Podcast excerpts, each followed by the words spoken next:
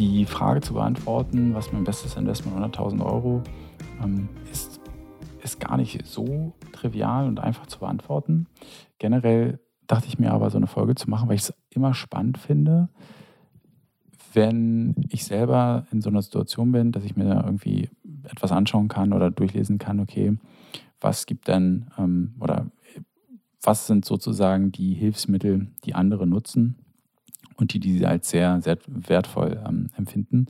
Ich hatte mal ähm, dazu auch einen LinkedIn-Beitrag äh, gehabt, der ging total ab.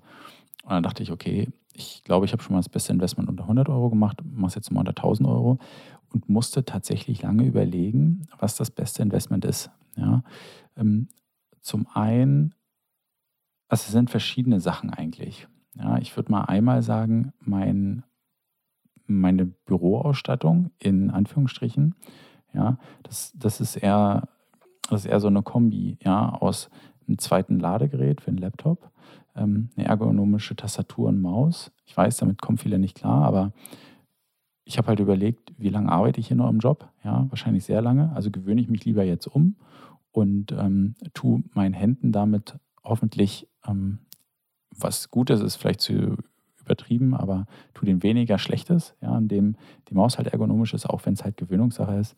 Tastatur ergonomisch ist auch Gewöhnungssache.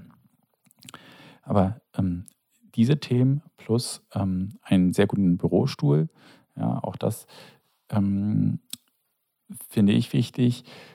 Da muss man dazu natürlich wissen, ich habe ähm, schon mal einen Bandscheibenvorfall gehabt, also von daher ist das nochmal eine ganz andere hm, Perspektive.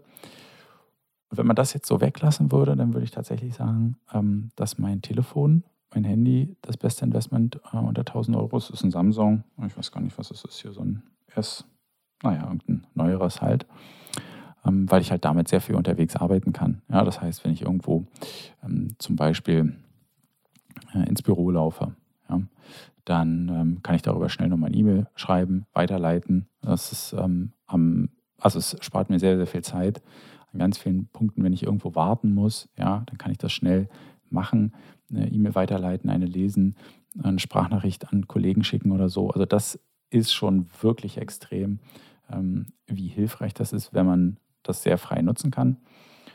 Und ähm, ein anderer Part ist, glaube ich, auch noch Software, wobei ich natürlich nicht so teure Software habe. Also was heißt natürlich? Ich habe jetzt, ich selber nutze keine so teure Software, das sind sondern eher viele kleinere, günstige, ähm, die ich nutze, zum Beispiel ähm, Mailman. Das hilft mir einfach, den ähm, E-Mail-Postkasten sauber zu halten. Und äh, so Sachen wie Sistrix zum Beispiel nutze ich natürlich auch.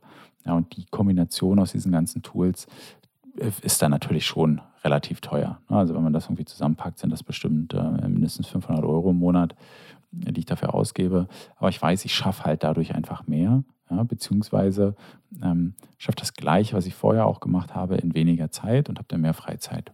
Ja. Wenn dir die Folge gefallen hat, ja, bewerte sie gerne auf äh, Spotify oder iTunes und äh, teile sie gerne mit einem Kollegen oder einer Kollegin, wenn du glaubst, hey, das könnte spannend für sie sein. Bis bald.